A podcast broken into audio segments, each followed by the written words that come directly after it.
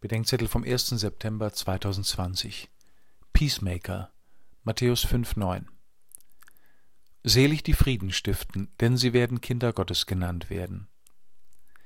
Der Peacemaker ist ein amerikanischer Armeerevolver Kaliber 45.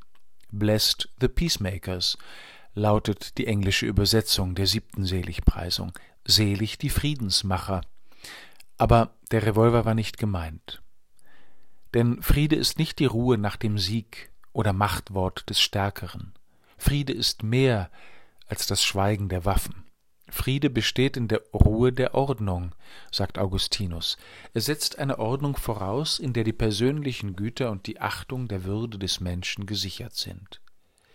Das bedeutet im Umkehrschluss nun nicht, dass wir so lange auf Krawall gebürstet sein dürften, wie diese Ordnung nicht hergestellt ist denn vor dem äußeren Frieden des Zusammenlebens geht es im Evangelium immer auch um den inneren Frieden des Menschen.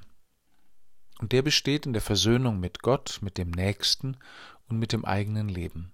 Wir stiften Frieden, wo wir uns um Vergebung mühen, indem wir selbst vergeben, um Vergebung bitten und uns vergeben lassen.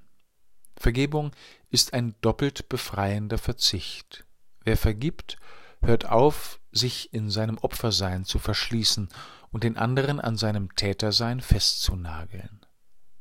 Der Revolver hat sich als Peacemaker nicht bewährt.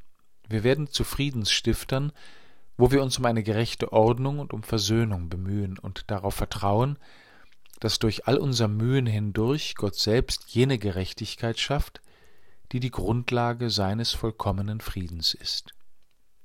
Versöhne uns mit dir und den Menschen. Schenke Frieden zwischen den Völkern und unter den Religionen und gib uns, was wir brauchen, um deinem Frieden zu dienen. Amen.